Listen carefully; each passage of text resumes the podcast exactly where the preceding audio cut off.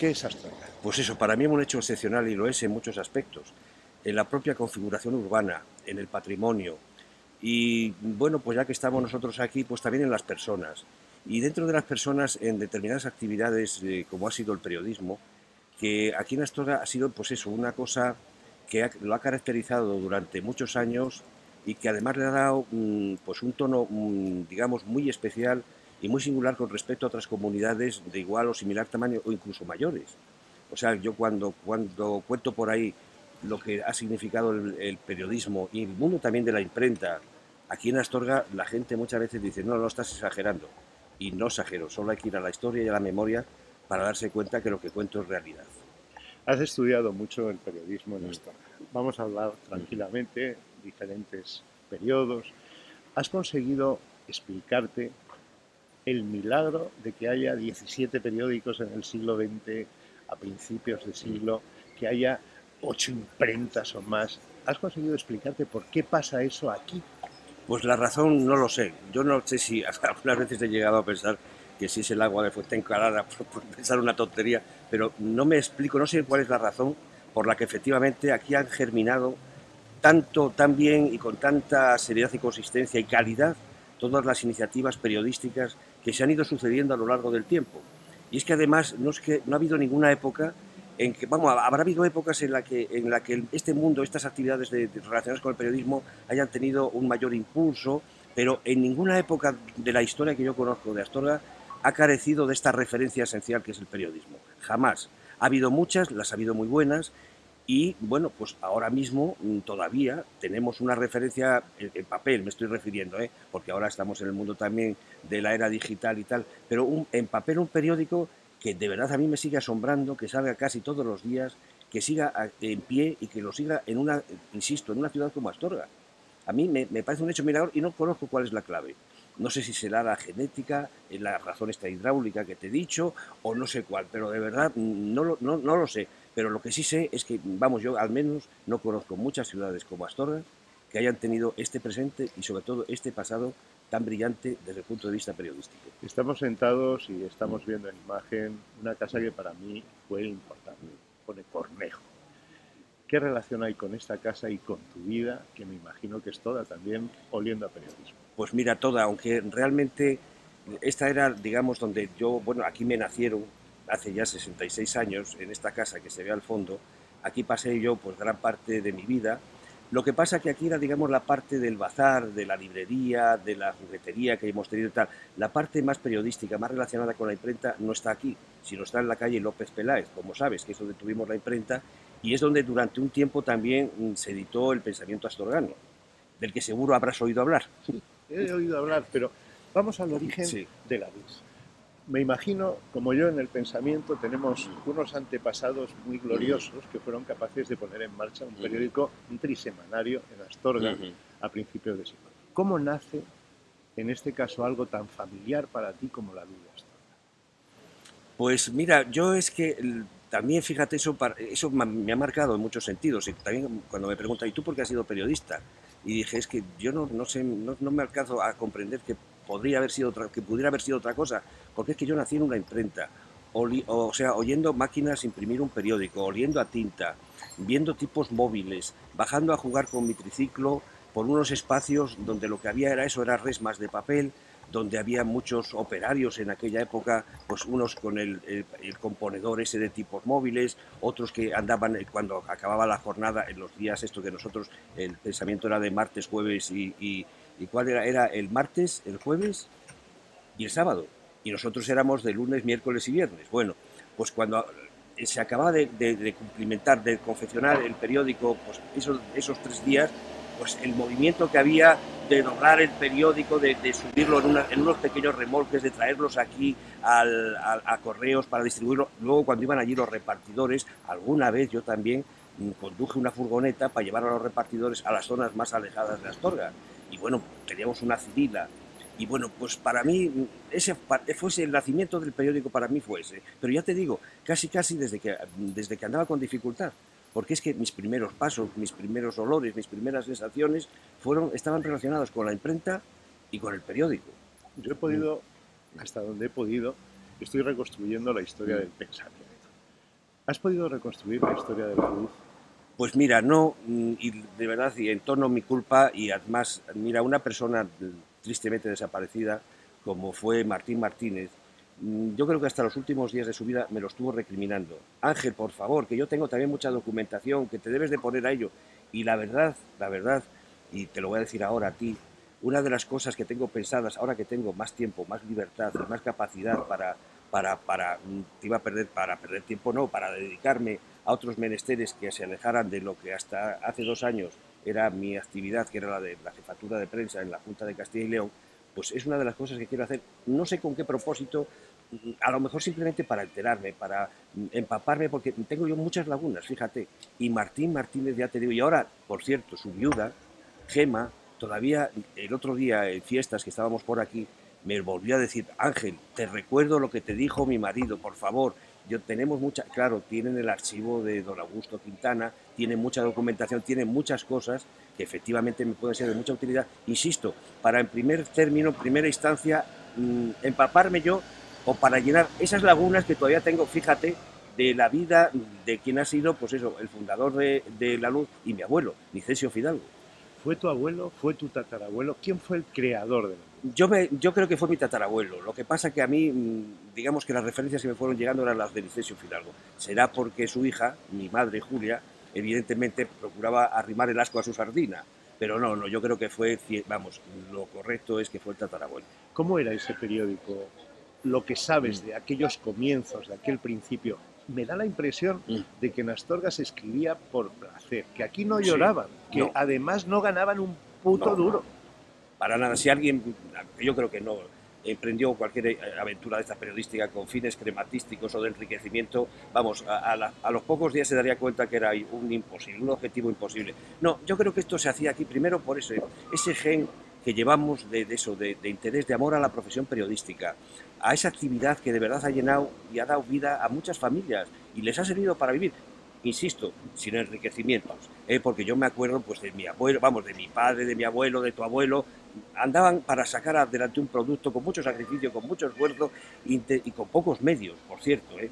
Alguna vez todavía recuerdo yo cuando mi tío Ernesto, que fue el último que se encargó de, vamos, el último no, pero luego estuvo mi padre y mi hermano Enrique, pero vamos, el, el penúltimo, digamos, que se encargó de, de escribir y de manejar y de controlar la, la luz de Astorga, pues cuando estábamos comiendo aquí en esta casa que tenemos aquí detrás, y a mediodía nos teníamos que callar todos durante eso porque estábamos escuchando el parte, para escuchar las últimas noticias, porque evidentemente en esos periódicos, como tú bien sabes, no había teletipos, no había mm, otras formas de, de acceder a la última actualidad que escuchando la radio. Y si había que escucharla a mediodía, como era nuestro caso, durante la comida, para inmediatamente después ir a la redacción y escribir lo último que había para incorporarlo al periódico de ese día, pues se hacía. Eso me acuerdo perfectamente. ¿Cómo era esa prensa local? Eran más importantes las bodas, muertes y bautizos que evidentemente lo que hacía Franco. Sí, sí, sí, sí, vamos. Era, yo siempre dije, y lo sigo viendo, que, vamos, ahora a lo mejor no en tanta medida, pero en aquellos años yo creo que era como una carta, de esa carta que no te escribía la familia y que tú siempre esperabas cuando estabas fuera, pero que efectivamente te contaba la intrahistoria de Astorga, lo que realmente a ti te importaba. Podía estar el mundo el- envuelto en una guerra mundial, podían darse los mayores conflictos, pero el que recibía el, pensamiento, el que recibía la Astorga, le interesaba otra cosa, que si se había casado fulanito o menganito. Yo me acuerdo que si menganito había ido a Madrid y había salido en el mixto de no sé qué hora, que si la familia tal había llegado aquí, que si el alcalde había decidido, en fin, la obra mm, la más sencilla, la más elemental, pero es que eso era lo que le interesaba, es decir, la intrahistoria, la vida ciudadana. Aunque, insisto, el mundo estuviera mm, batiéndose el cobre en la Segunda Guerra Mundial o en la Primera, les daba igual, ellos eso lo, eso miraban la actualidad y el mundo con otra mirada, más entrañable. ¿Se puede escribir de esa historia local a pesar del franquismo y con el franquismo? ¿Cambian esos periódicos que hacía tu abuelo, que hacía tu tatarabuelo, que hacía mi tatarabuelo y mi abuelo? ¿Cambian cuando llega la guerra? Hombre, yo creo que sí, evidente, es un hecho, eso sí que la guerra te refieres a la española, a la guerra civil. Hombre, sí, porque ese ya es un hecho que condiciona, aunque no quieras, porque está todo muy cerca, porque aquí en Astorga se vivieron acontecimientos y episodios como en todas las ciudades de España que evidentemente no podrían mm, resultar ajenos para los que en ese momento estaban al frente de los periódicos. Evidentemente también se tomaron partido, tomaron partido y por lo que yo mm, vi que luego tuvieron continuidad, debieron de tomarlo por el que se debían, debían de entender que era el correcto, porque de no haber sido así, se hubiera interrumpido mm, después del término de la guerra la, la, impresión de esos periódicos. Evidentemente, eso es, yo te decía antes que estaban al margen de... Pero vamos, yo me refiero a los grandes conflictos mundiales. Pero ese no ese era, era ineludible y sobre todo porque aquí efectivamente se vivieron episodios y cosas que afectaban sí, a gente de Astorga, mmm, hubo acontecimientos que efectivamente, pues joder, le tocaba a la gente directa, de forma muy directa, incluso mmm, desde el punto de vista familiar, ya no como amigos. Entonces, eso no se pudo evitar. Hubo, hubo recuerdas, hubo censuras ¿Hubo alguna vez que, que, la luz no salió a la calle porque lo secuestraron, porque, porque decía más de lo que debía? Yo sí sé que mi tío tuvo problemas, fíjate, mi tío Ernesto, que ya sabes que era sacerdote, que fue catedrático de latín y griego aquí en el Instituto de Astorga, con un gobernador civil. ¿Y sabes por qué? Por contar la realidad de la cabrera.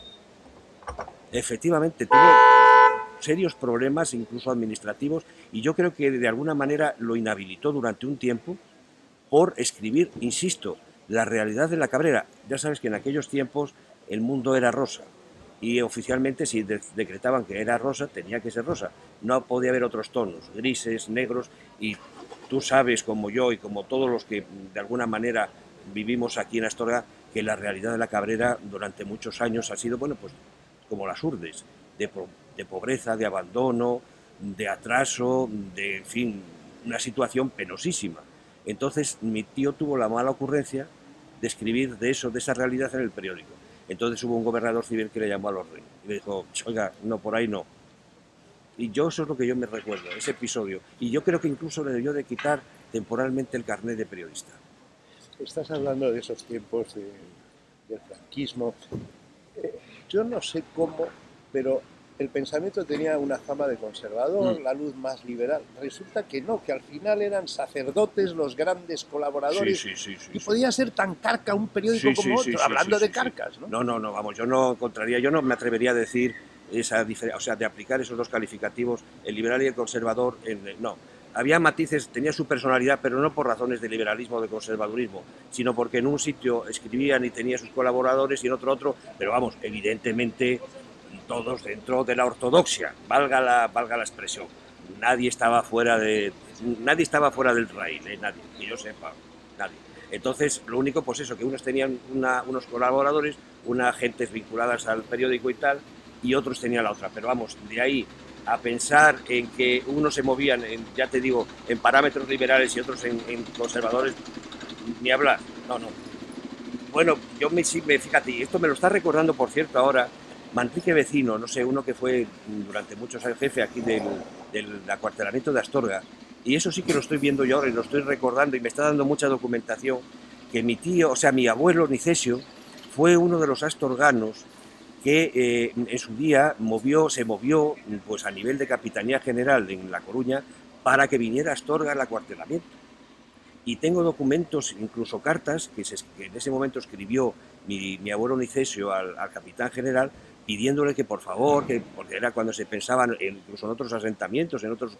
Y bueno, y aquí la gente estaba por la labor, pero mm, como somos un poco los maragatos, queremos que nos traigan cosas, pero si podemos gastar poco pues o no ceder.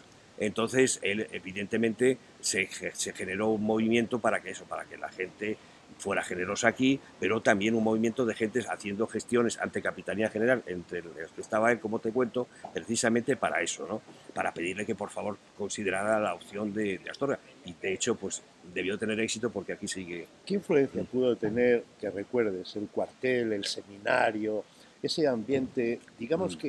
Muy de Astorga de toda la vida? Decisivo en ambos casos, en un sentido y en otro eh, la presencia de los militares aquí, hasta incluso si me apuras, mm, desde el punto de vista matrimonial. Muchas astorganas, como sabes, matrimoniaron y estaban pendientes de matrimoniar algunas, dependiendo de las, de las ¿cómo se llama?, de las jornadas, valga la expresión, de oficiales, de suboficiales que venían a Astorga y algunas incluso mm, estaban especializadas en la seducción precisamente de, ese sector profesional, de la militancia. Y luego, hombre, el seminario, la presencia del seminario, la del obispo, siempre se ha dicho que Astorga era una ciudad levítica, y es verdad. O sea, ha sido, pues eso, las dos referencias, los dos faros que han iluminado y que han condicionado la vida de Astorga en muchos aspectos, entre otros en el periodístico. Porque ya ves las relaciones que tenían, yo creo que además los dos con, con, la, con la iglesia, con, la, con, la, con el seminario, con el obispo, eran absolutamente fluidas y, y, yo creo que incluso se captaban entre ellos a ver quién se llevaba mejor con el señor obispo, ¿no? Y con los militares, que decirte, absoluta mm, admiración, respeto y consideración a la, a la, milicia y a la presencia aquí de los oficiales que vivían y que trabajaban aquí en el acuartelamiento de Astorga, claro. Me consta que el director del pensamiento astorgano, mm. luego llegaremos al director de... Mm. Pero el director del pensamiento astorgano de aquel tiempo invitaba a sus colaboradores anualmente era su única gratificación a un cocido en el Hotel Moderno. ¿Qué hacía el director del Faro para el Entonces, ¿cómo gratificaba? De la luz. Sí, de la luz, perdón. Pues yo creo que en este caso era mm, eh, facilitándoles el acceso, la relación. Es decir, en muchos casos, mm, claro, piensa que aquello era una élite y para mucha gente era una élite aquí en Astorga inaccesible. Entonces él se había convertido un poco en mediador, en, eh, en, promovedor de, algunas relaciones, incluso de relaciones mm, mm, familiares, o sea, de presentación, de, avalista, de decir, oye, pues al militar de turno, al mando de turno, oye, pues mira, pues mm, esta familia los traía a lo mejor a veces a comer con ellos, a su, a su casa y tal, pero era eso, ¿no? O sea, era el que, el que de alguna manera eh, unía las, las, dos partes, la milicia, la oficialidad, con algunas familias de Astorga señaladas, naturalmente, porque esto no te estaba al acceso de cualquiera. ¿Qué coño? O sea que... ¿Era prestigio escribir mm. en la luz de Astorga, colaborar con la luz? Sí, sí, sí, yo creo que sí, yo creo que sí.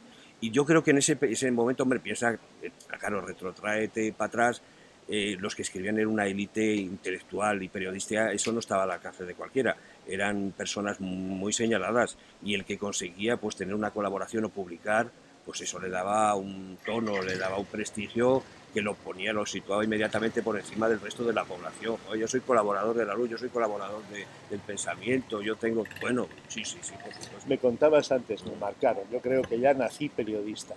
¿Qué, ¿Qué, respeto tienes hacia la figura del director de la luz? ¿Qué respeto tienes hacia la figura de, cómo era Magín Revillo, el director del pensamiento. ¿Cómo era tu trato con los directores? Uy, uy, uy, para mí, de verdad. Mm, y fíjate, yo hacia tu abuelo, porque mm, ya sabes que durante un tiempo estuvo allí en López Peláez, en la imprenta, iba allí a trabajar y tal.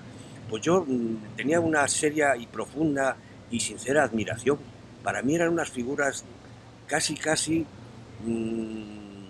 que merecían una reverencia, casi cuando las veía. O sea, porque, joder, piensa que en ese momento que cuando eres, tienes pocos años todo lo engrandeces, ¿no? Y ves estas personas y ves a estas figuras que eran los que tú veías que estaban, eh, que hacían posible ese producto, que hacían posible todos los días la realidad esa del periódico y tal, que tenían esas relaciones, que se movían en un mundo que para ti todavía estaba muy, muy alejado, en la relación que ellos tenían con la autoridad. Cuando vino, vino, me acuerdo yo un día a visitar nuestra redacción y estaba, estaba tu abuelo, estaba mi padre mi hermano, eh, un gobernador civil, es que entonces, imagínense, es que, es que ahora mm, el gobernador, que ya ni siquiera son gobernadores, son subdelegados del gobierno, pero es que entonces cuando eh, venía un, gobernador civil con un 1500 negro, provisto de banderín de hierro en el capó, paraba delante de aquello, bueno, aquello es que era una ceremonia y como cómo se manejaba con estos personajes, con tu abuelo, con los que te acaban, con mi padre, bueno, pues aquello para mí, decían, joder, que esto, esto es la leche, y que tengan este acceso y esta familiaridad con el gobernador civil, que insisto que es que era otra cosa. Es que ahora los subdelegados han perdido mucho, entre otras cosas ya no van con 1.500 negros, ni llevan banderín, joder. Entonces, pero entonces la figura del gobernador civil es que era una autoridad muy, fundamental, muy importante, bueno, y que vinieran a tu imprenta, al negocio familiar, a hacerte una visita, a hacer el recorrido, que fíjate tú lo que se podía tardar en recorrer lo que teníamos nosotros ahí en López Pelacita, pero bueno, era el hecho ese de que se desplazara aquí a ver y a interesarse por lo que se estaba haciendo en la casa familiar. Háblame de lo que recuerdes. El pensamiento se muere. Mm. Eh, hay una crisis de papel, mm. las máquinas ya, las mm.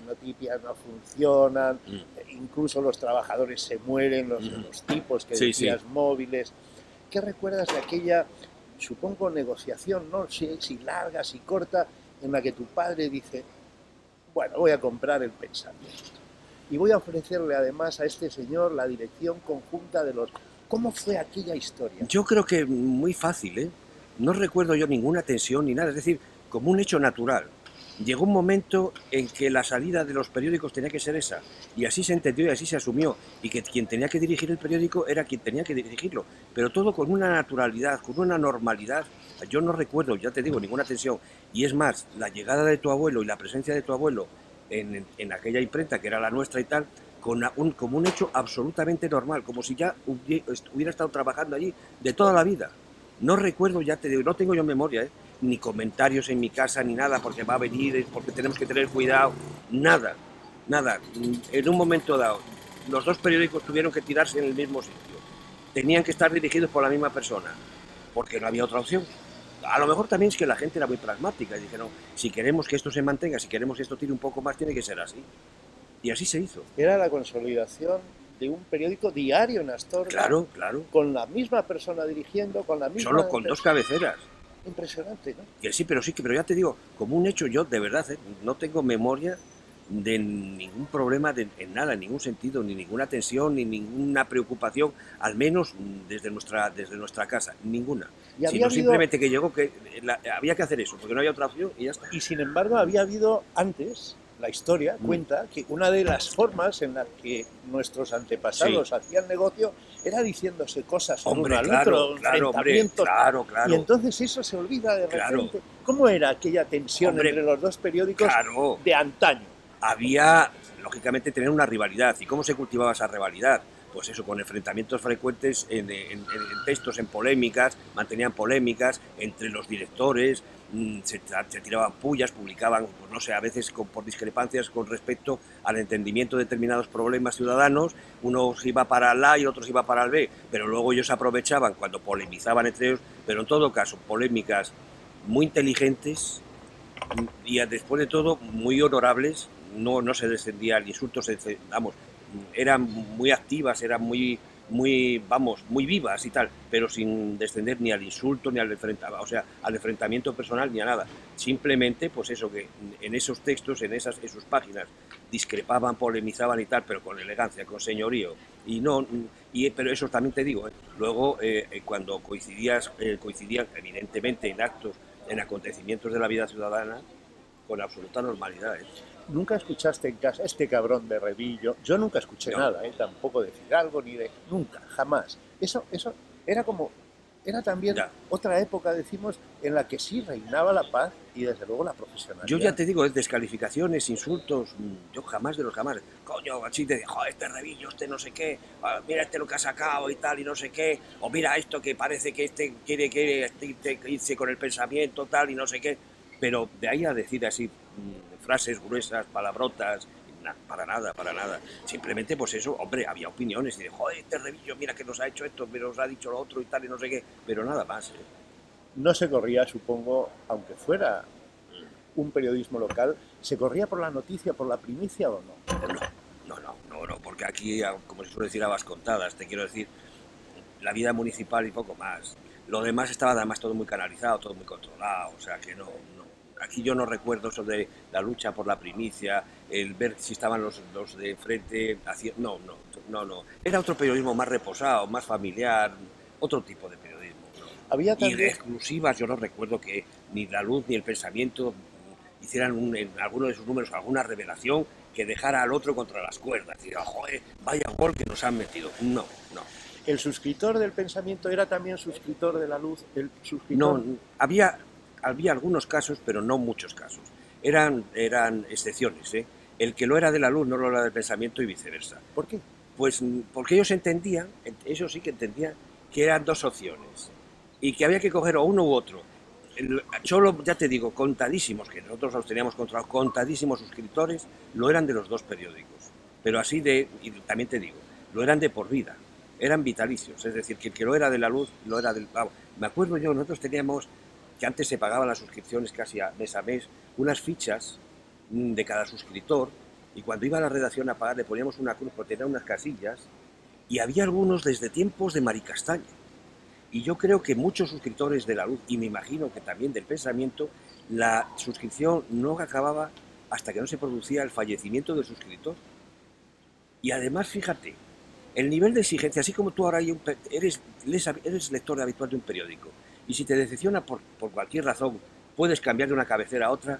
Yo creo que eran muy pacientes, eran muy comprensivos, tanto los lectores de la luz como los lectores del pensamiento, porque no se producía la típica mm, reacción, pues me doy de baja en este, me doy, salvo que mm, alguna vez eh, en la luz o el pensamiento abordara algún tema que pudiera desde el punto de vista familiar resultar molesto para ese suscriptor y ya sabes que era la pequeña venganza, pues ala, ahora no te no, no sigo de suscriptor y me, si estoy de la luz me voy al pensamiento y si no del pensamiento me voy a la luz. Me estás, me estás eh, sorprendiendo y abriendo un mundo nuevo.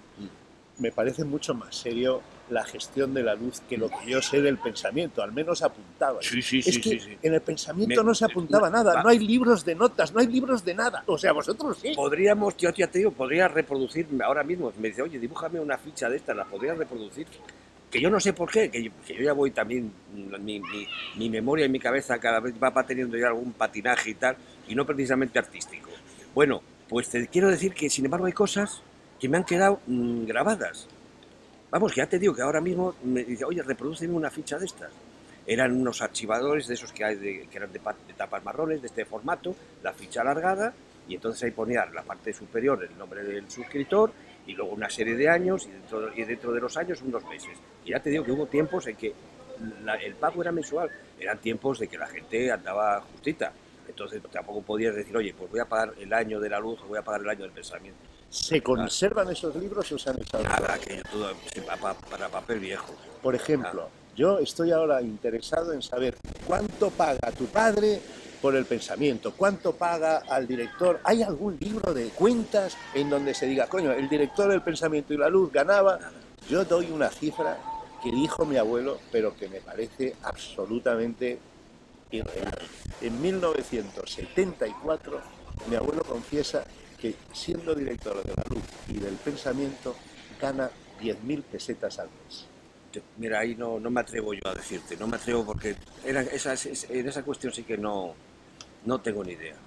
Pero vamos, no me sorprendería, ¿eh? porque te digo que aquí la dirección y la confección de los periódicos ha obedecido más al amor al arte que a razones crematísticas, vamos, pero no, me extrañaría, ¿eh? pero no te, yo no te digo ni que sí ni que no porque no me consta, vaya. ¿Cuánta gente trabajaba el día que se está muriendo la luz y el pensamiento en gráficas Pues en ese momento, mira, déjame hacer un poco de memoria. Mira, estaban los dos linotipistas, el maquinista 3, estaba Pepe 4, 5, 6, más 12 personas.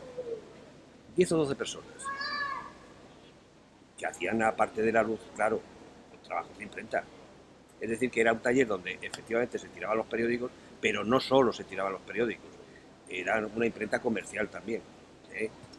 Es decir, que era la plantilla que habitualmente se ocupaba de, cuando tocaba el periódico, la gente se centraba en el periódico y cuando no tocaba periódico, pues se hacían pues eso, trabajos de imprenta. Y seguía siendo un periódico que unos periódicos que no daban para comer. No, no, no, nada, y publicidad, que es otra fuente, de que tú sabes, de, de los periódicos, la publicidad aquí en Astorga, pues nada, ya te digo, eso se mantenía en nuestro caso, porque había esta, esa otra actividad de imprenta y teníamos también aquí el negocio de la plaza, del, bazar y todo eso. Del periódico nosotros no hubiéramos podido vivir. Por esos años ya estabas tú estudiando como yo, periodismo. Mira, yo empecé periodismo en el año 70 que me fui para Madrid para la Complutense. Yo soy de la primera promoción de la Facultad de Ciencias de la Información. Y entonces, bueno, pero hasta ese tiempo, bueno, estuve tres años porque mm, yo estudié en el Instituto de Astorga. Hasta que en cuarto mi rendimiento académico empezó a ofrecer serias lagunas. Entonces mis padres decidieron interno para Zamora. Me quisieron mandar a Zafra, pero les pareció, les debió de parecer demasiada crueldad, al menos geográfica, y dijeron no, a Zamora. Bueno, estuve en los clareteros de Zamora, hice el cuarto, quinto y sexto, pero luego el preu vine a hacerlo a Astorga. Hice aquí el preu, me examiné de preu en, Oviedo, porque ya sabes que entonces no había, no existía el Distrito Universitario de, León, me examiné en la, en la Facultad de Derecho de Oviedo, que no sé si la conocerás, es una facultad vieja, muy bonita y tal, y después me fui a Madrid. Entre, ya te digo, la primera promoción, esa que fue la más improvisada, mm, que eh, eh, fuimos para Madrid, el curso no, no, acababa de empezar, empezamos en la Escuela de Cinematografía, yo no conocí la Facultad de Ciencias de la Información, para que te hagas una idea, estás hablando con una pieza arqueológica. Bueno, que tú no ya la no, conociste ya no. porque no quisiste, porque Tú fuiste yo ya. fue la segunda promoción, empezamos también en la escuela y acabamos en la facultad Claro. nueva. Pero, Pero- claro, sí, sí. quizás el último No, no, yo no, no pisé. No sé, bueno, a lo mejor te estoy, te estoy, a lo mejor no sé si algún examen. Igual alguna sí, examen. algún examen, sí. ¿Cómo, cómo en algún momento soñaste con poder dirigir la luz y el pensamiento? No, fíjate, curiosamente no. No, no, no. No, porque mm, la verdad es que, eh, vamos a ver, en ese momento mm, empecé a hacer, hice mis primeras prácticas en la hora leonesa, en León. Ya no quisieron soltarme. Perdón si esto suena un poco a petulancia, pero el director, que era Enrique Cimas, me dice, no, no, incluso mm, no te preocupes, quédate aquí, ya irás acabando la carrera y tal. Pues sabes que las prácticas se hacían en tercero. Y dije, no, Enrique, te agradezco mucho el ofrecimiento, pero yo quiero acabar la carrera porque me conozco y yo sé cómo es esta profesión, que como te metas, luego no la acabas. Entonces, ¿qué hice? Dije, no, no, si dentro de dos años te sigo resultando válido, me tal. Pero en modo alguno, nunca pensé, fíjate, en mm, fijarme como mm, futuro profesional o mm, mi sistema de vida laboral y tal, la, la luz de Astorga, ¿no? ¿Cómo viviste? Porque ya eras, bueno, Sí. eras aprendiz de periodista, Mm. pero lo había sido yo. Creo que Ujú. tenemos la suerte de haber sido Sí, periodistas sí. desde que hemos nacido. ¿Cómo viviste el final? Ese final, hablaba tu padre contigo, te contaba tu hermano, joder, pues vamos a dejarlo, pues no podemos Mm. más. ¿Cómo fue ese final? Pues, eh, pues triste, triste porque piensa que mm, eso, durante muchos años el periódico pertenecía, era, era una referencia esencial en nuestra vida familiar, era pues eso, algo que, con lo que había yo nacido, con lo que yo había vivido y que siempre había estado ahí. Y de repente que te diga, es que esto ya esto no es viable, esto hay que dejarlo porque ya no podemos tirar, pues so- sobre todo yo recuerdo el sentimiento de tristeza. Y de mi padre un poco, pues también de cierta frustración, decir, oye, no hemos sido capaces de mantener lo que durante tanto tiempo ha existido y se ha mantenido. Ya te digo, en mi caso más pr- primaba la tristeza y en caso de, también de mi hermano Enrique y de mi padre, la frustración. De decir, oye, pues vamos a tener que darle un volantazo aquí a nuestra vida porque con esto ya no podemos seguir. Claro, fue todo, empezó a cambiar muchas cosas, hubo un periodo ahí de transición, se, hubo- se hicieron intentos, pero se vio que no. ¿Viviste el, el final y el- la transición y el- la venta de los periódicos a Felipe García? La vi, pero ya muy tangencialmente, muy tangencialmente. Y aquella, así como te digo yo, que la, la presencia de tu abuelo, la llegada de tu abuelo, aquello fue para mi gusto una transición modélica, cordial y sin ningún problema. Aquella me pareció que fue bastante más traumática, bastante más conflictiva, porque, mm, vamos a ver, yo creo que este hombre, Felipe, no actuó con demasiada mm, limpieza con nosotros. Hizo uso de algunas artes, mm, vamos a ver cómo te lo puedo yo decir, para obtener el, el objetivo al menor precio y de la forma más, más provechosa para él. Entonces eso ya me parece que ya no fue nada que ver, insisto, con la otra transición, si es que se puede llamar así, o con el otro cambio que se produjo en otros periódicos con la llegada de tu abuelo. Nada que ver. Hay gentes importantes de este pueblo que dicen la transición contada por el pensamiento Mm. y la luz en manos de los Cornejo fue modélica. Vamos a olvidarnos de la etapa de Felipe. ¿Cómo fue? Realmente la España que cambia, muere Franco y empieza una España que todavía contáis la voz, la Sí, luz sí. y el, el pensamiento. ¿Hubo consignas o como, como con, el, con el golpe de Estado del 36? Todo fue natural. Yo creo que, yo diría que con, normalidad, o sea, no, no me consta a mí ni que hubiera consignas, ni que hubiera una- un planteamiento de oye, vamos a hacerlo así o vamos a mirar esto así. No, no, con naturalidad y con normalidad. Estas cosas, pues eso, como cuando se decía que, que nevaba mucho en Astorga y que hay que abrigarse. Pues ahora ha cambiado el régimen, ha cambiado el sistema, vamos a hacer una nueva etapa, hay que asumirlo, hay que aceptarlo y tenemos que adaptarnos a los nuevos tiempos con la máxima naturalidad y sin echarse nada en cara, oye, que tú en, aquel, en, la, en la contienda, no sé, la cruzada, ¿no? O las relaciones que tú tenías con el clero, las relaciones que tú tenías con... No, no, con naturalidad, con normalidad. Yo sí recuerdo, y ahora sí que te pido, no sé si también la descripción familiar de los Fidalgo, de los Cornejo. Yo sí recuerdo que mi abuelo siempre presumió de, de monárquico. Entonces, claro, pasar de un régimen a otro y Mm. ver a un rey, yo creo que a mi abuelo Mm. le sentaba muy bien. En tu casa, ¿cómo sentaba? ¿O eran también dejándose llevar? yo creo que no recuerdo yo que hubiera un planteamiento así, tampoco de confesión monárquica. ¿eh? Era, lo que sí eran, eran muy patriotas, eran muy españoles, mm, pero no precisamente ya perfilando, no precisamente ya precisando de si mm, españoles republicanos, españoles monárquicos, no, no, ellos se sentían muy patriotas, muy, pues eso, de, joder, de defensa de, de los valores cristianos, del ejército, de España, de la patria, mm, patriótico, lo que se puede entender como patriótico. Yo lo del, efectivamente, ahora que lo dices tú, sí recuerdo que Magín era, era así, era, era más, le tiraba más la corona. En mi caso yo creo que no, no, no. No, no, yo creo eso sí, patriota, muy patriota, muy español, muy lo que se puede entender. Bueno, ahora sería de la derechona, o sea, ya te puedes imaginar, o sea, porque cuando defiendes estas cosas, pues ya te puedes imaginar ahora enseguida la etiqueta que te ponen, pero vamos, aquello, pues yo creo que se movía en esos parámetros, ¿no?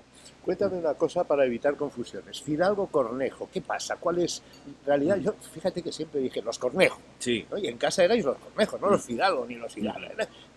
¿Cómo fue esa relación, ese entronque familiar? Pues mira, mi- yo, no, me he apellido Cornejo, yo soy Ángel María Martínez Fidalgo. Martínez es el primer apellido de mi padre y tal. Lo que pasa que aquí ellos eran los Cornejo y era la parte más industrial, la parte de aquí de la tienda y tal. Pero la parte periodística es el apellido Fidalgo. De hecho, ya ves, yo con disgusto por parte de mi padre prescindí del Martínez. Naturalmente no incorporé el Cornejo y me quedé como Ángel María Fidalgo, pero yo no soy Ángel María Fidalgo, en puridad. Soy Ángel María Martínez Fidalgo. Y mi, padre, pues, es, Enrique Martínez Cornejo. Es decir, lo tiene de segundo. Lo que pasa que de alguna manera parece como si eh, espontáneamente hubiéramos vinculado el Fidalgo más a la aventura periodística y a lo que se relaciona con el periodismo y lo de Cornejo a la industria, a la imprenta, a la tienda y tal, ¿no? Esa Eh, es la cuestión. ¿Cómo te marca y cómo es tu vida de joven, de casi de niño en esta ciudad? De todas formas, ese cornejo que sigue Mm. ahí en, esa, Sí, sí, en, sí. esa- en ese edificio que vemos detrás, ¿imprime carácter? Uy, yo, yo creo que sí, fíjate, yo pienso, joder, que aquí, mm, en esto, donde, en esta plaza donde estamos, en esta casa donde me nacieron, como te digo, en la otra, mm, nosotros estábamos un poco en el ombligo de la ciudad. Mm, De alguna manera no pasaba nada en Astorga que no pasara por aquí, o de, la- de lo que no nos pudiéramos enterar nosotros, porque asomándote por la galería o asomándote por estas ventanas que dan aquí, al final, y eso pues sí, es verdad, imprime carácter, porque estabas un poco en el conocimiento de la actualidad, estabas, joder, mm, no podías, no podías permanecer ajeno prácticamente a nada, porque lo que ocurría de cierta relevancia en Astorga, o pasaba en una plaza o pasaba, o pasaba por aquí.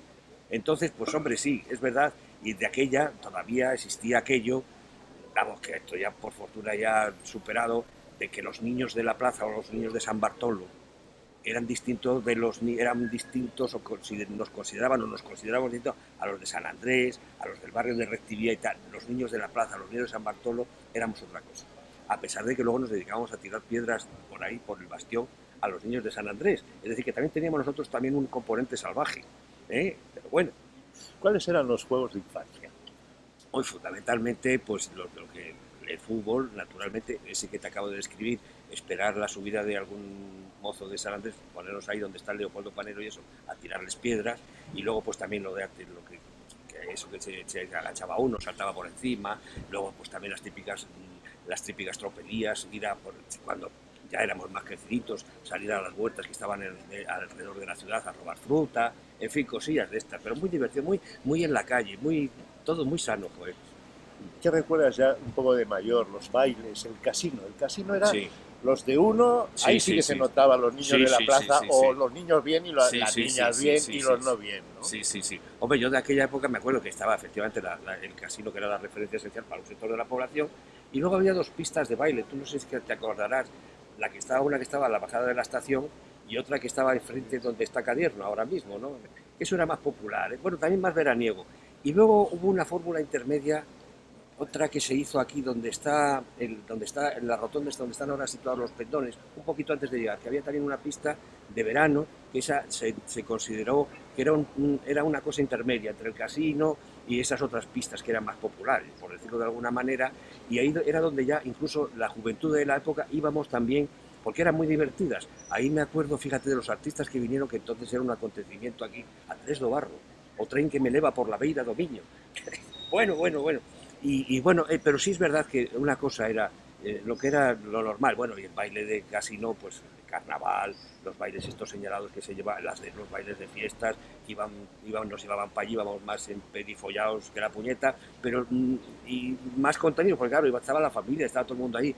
No eran tan divertidos. Luego, cuando ya empezamos a crecer y empezamos a tener alas, eso sí, nunca llegamos a ir, a pesar de que teníamos mucha curiosidad. No sé si tú te acordarás del famoso rompetetas, el que estaba en la muralla que creo allí la, leyenda de la época decía que allí aquello era Sodoma y Gomorra, nos, nos afilaba los dientes, nos ponía locos a la juventud y a los adolescentes de la época, pero eso sí, yo te, confieso que nunca llegué a pisarlo, simplemente lo llegué a pensar, a soñarlo con la memoria, pero nada más. ¿Las astorganas eran difíciles? Eh, ¿Se dejaban dar un beso, meter mano? Eran muy difíciles. De hecho, aquí los más audaces viajaban a la, a la vecina localidad de La Bañeza, que como bien sabes, no está en el centro de nuestras admiraciones, pero a esos efectos del ligue y de incluso de, cierta pasión o pulsión erótico festiva, había que ir a la bañeza. Las de Astorga eran más recatadas, más recogidas. No era fácil, no era fácil, ni mucho menos, conseguir algún avance en esa materia, en la erótico festiva, con las mozas locales de aquí. Las que se podía entonces, claro. ¿Qué significado tiene para un astorgano como tú las campanas de Astorga? ¿Qué son las campanas? Pues un sonido entrañable, familiar y, además querido y añorado, ahora, porque ahora ya no se oyen las campanas, sobre todo las de la catedral. Ya te puedes imaginar, mira, me acuerdo de la que hoy mi, mujer, al principio cuando venía aquí a dormir a casa, decía, mira, entre los sonidos del reloj de la pared del comedor, luego vienen las campanas de la catedral, luego vienen las campanas de los maragatos. Es decir, que me he pasado la noche prácticamente en vela, porque claro, no estaban además debidamente sincronizadas porque si sonaran los, tres eh, generadores de, ruido de campana o de sonido de campana al mismo tiempo, no había problema. Pero creo que empezaba el reloj de mi casa. Luego iban los maragatos y finalmente las catedrales. Con lo cual, pero vamos, para mí, como te diría yo, es una cosa de verdad añorada, querida y un sonido para mí muy querido, muy querido, muy querido. Las mantecadas. Pues mira, mm, las mantecadas no soy yo muy devoto, te voy a explicar. Es más, Mm, no sé qué trascendencia tendrá lo que te voy a decir, pero debo reconocer que es de las pocas cosas que reconozco la superioridad de la bañeza y de los imperiales. Me gustan más los imperiales de la bañeza, considero que es, es producto más fino que las mantecadas, pero esto mm, lo digo con la boca chica y en cualquier foro yo defendería siempre lo contrario, la supremacía de las, de las mantecadas por encima de los imperiales de la bañeza. Pero mm, bueno, no están demasiado... Bueno, ahora mismo que tenemos una casita en, en un pueblo cerca de Astorga, en Laguna de Somoza, y para el desayuno llevo, mm, llevo, no llevo mantecadas, porque todavía no acabo yo de eso, sino unas magdalenas, no sé, de cadierno. Las magdalenas que hace este panadero cadierno, que ahí estoy. Pero no sé si podré avanzar y llegar algún día al consumo de la mantecada.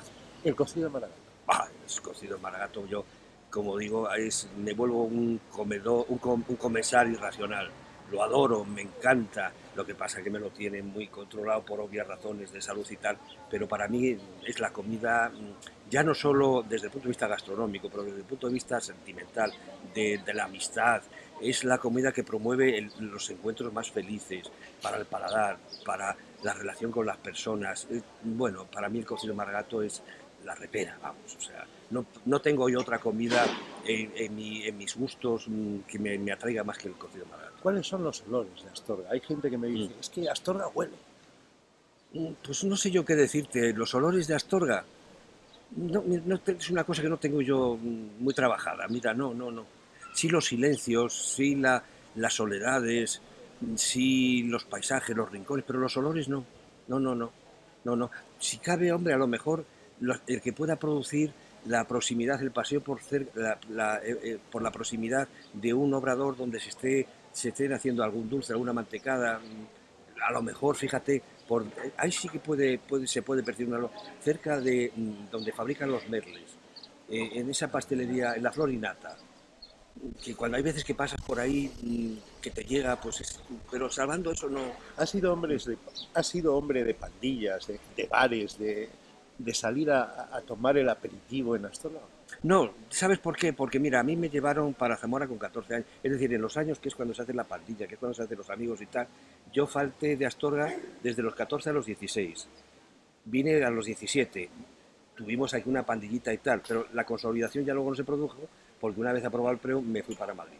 y luego ya cuando he vuelto, lo que no siembras en la época, en esos años, vamos, tengo amigos naturalmente, pero individuales, no la pandilla, la, gente con la que pude estudiar en el, en el, INEMA, no lo que es cuando realmente esos años que es lo que deciden las amistades esas que luego te duran toda una vida o que las que te sirven para moverte por aquí. No, no pero tengo muchos amigos. No eres hombre de partida. No, no, no, no, no, no. La vida he cogido un, un naipe. No, no, que va. Nunca, eh, porque claro, tampoco lo he visto en mi familia. No, no, no, no, nunca me han gustado. No, de hecho, fíjate, eh, muchas veces se cabreaba conmigo Fernando Ayer, el que fue el director del Diario de León, que se le gusta mucho el dominó, los naipes y tal, cuando lo típico en invierno, cuando nos veíamos en León, coño Ángel, pero no sabes jugar a nada, no oye, de verdad, créeme que lamento tener esta laguna y que yo sé, no sé si esto incidirá mucho en la, en la, duración y consolidación de nuestra amistad, pero que, que no me gusta. Joder, pues a ver qué hacemos ahora. Coño, pues no sé, hablamos o vemos la televisión o yo qué sé, pero ese él era mucho del naipe y del, vamos, es del naipe del dominó. Había un juego en el dominó que esto, la garrafina, le, le apasionaba. Y sabes una cosa, yo con esto tengo anécdota, porque además yo creo que Dios protege, es verdad que protege a los inocentes y a los ignorantes y yo en la garrafina nos ponemos a jugar ya después de mucha insistencia por parte de Fernando ayer.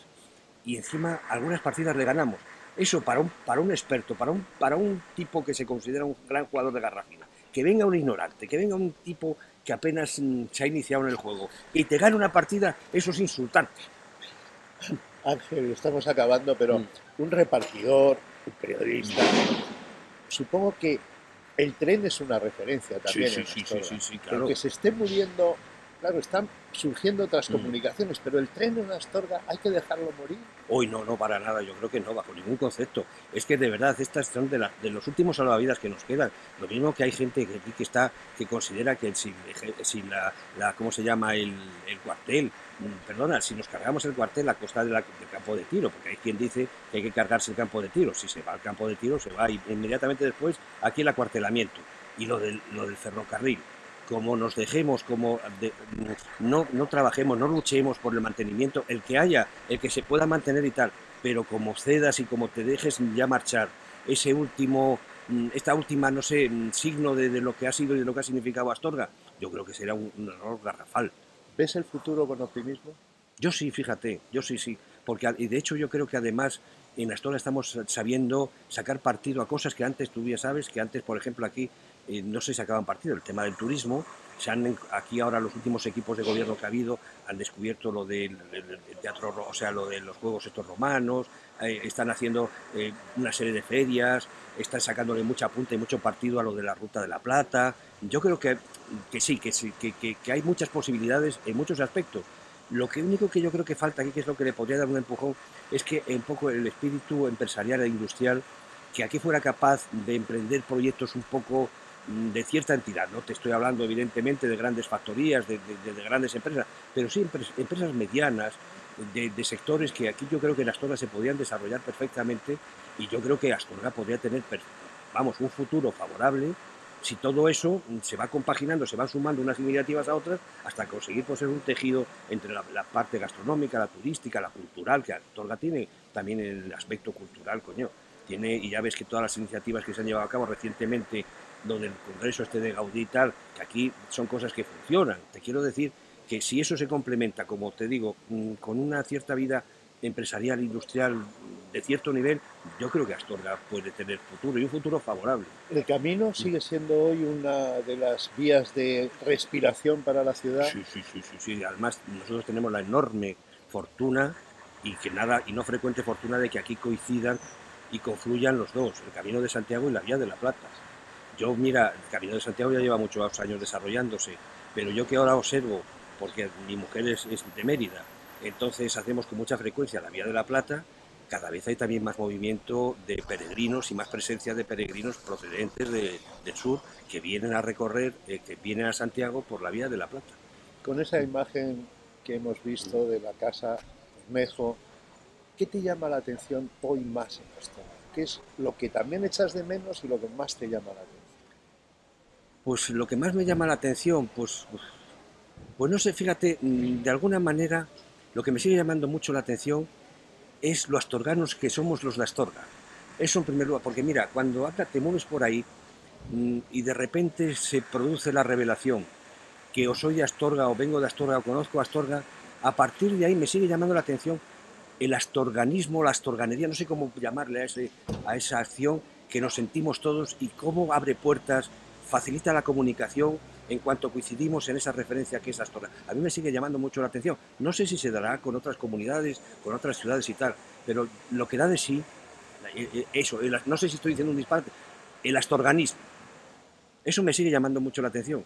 Y me sigue llamando también mucho la atención esta capacidad también que tiene de llevar eh, una vida mm, con perfiles, con personalidad muy acusada la ciudad de Astorga. Ahora que todo, vivimos época que todo, la, tecnología, todo lo uniformiza, todo lo iguala y tal, y que nosotros sigamos manteniendo un poco nuestras señas de identidad y nuestra personalidad, que, la que ha sido durante mucho tiempo. ¿no? Eso también me llama, me llama, y además, y me alegra que así sea. Y desde luego me encanta Mm, que lo poco que hay que hacer para que inmediatamente un astorgano se junte con otro y ya empecemos allá a disparatar, vamos a disparatar y a decir lo, maravilloso que somos, lo, preciosa que es nuestra ciudad y tal.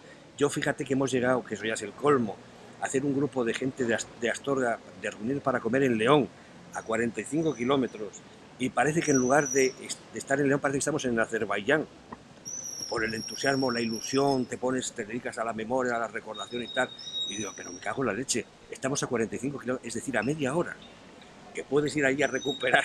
Bueno, pues a mí eso me gusta, me gusta mucho. Que lo sigas pregonando. Muchas gracias. Muy bien, a ti.